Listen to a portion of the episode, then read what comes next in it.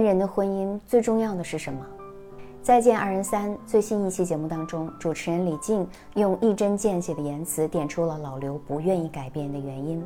哦，我知道他不是不爱他，他现在不愿意做改变，是因为他更爱自己，他把首尔放第二位了。哦，李静转头问傅首尔：“你能容忍他把你排在第二位吗？”傅首尔坦然回答：“如果他爱自己能有执行力，我真的觉得分开是一件好事情。”听到这句话。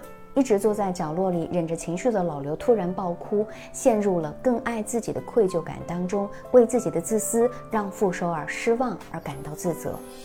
为什么老刘在说出他更爱自己的时候会哭得那么伤心呢？其实是因为他一直在内耗当中。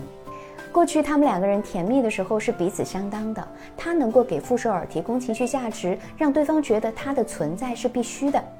但是当两个人之间的距离越来越大，他逐渐觉得自己的存在感变弱，是依附伴侣而存在的。那自己的需求呢，也经常被对方忽视。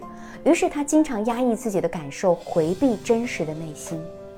他曾在傅首尔过生日的卡片上写着“祝你高飞”。确实，傅首尔很享受越飞越高的状态，心态是满足的。可老刘呢？在助他高飞的时候，心态却是不断内耗的。他感觉自己是在牺牲，几乎没有自我，这也就造成了两个人之间啊越来越没有共同语言。要知道，跑起来的人和站在原地的人，不管是认知还是心态，又或者是关心的话题都不一样。那如果没有了共同话题，又没有了对方生活的参与感，也就产生不了共鸣，那么爱的感觉肯定会越来越少。如果婚姻当中过着过着，就剩下了一个人继续追求成长，那么彼此的节奏肯定是不一样的，这个距离感也就产生了。那如今老刘和傅首尔的婚姻问题，其实更多的是因为老刘他找不到自己的热爱、感兴趣的事情，事业又不顺利，家庭生活吧又找不到存在感，所以他自然不会快乐。那对于自我感受能力低的人，他根本看不到对方的爱，他还更容易去抱怨。当他们对自己不满又无处化解的时候，除了选择逃离当下，找不到另外一条路。人到中年，我们最应该清楚的是，爱自己和爱人从来不是二选一，但是学会爱自己必须是前提。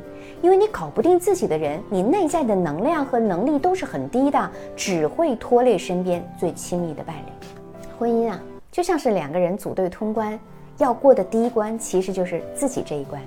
我们只有先把自己这一关理顺了，我知道自己拥有什么，我想要什么，才不会在以后的关卡当中迷失方向或者糊涂退出。也只有自我的内心是丰盈的，能够看到真实的自己，才会拥有赠与爱的能量和意愿。每一段幸福的婚姻都是在于能够理顺自己，也能够看到对方，始终是保持彼此欣赏的，然后用各自的方式不断前进，保持认知的同步，才能够为婚姻保驾护航。我是小资，关注我，影响千万女性，收获幸福。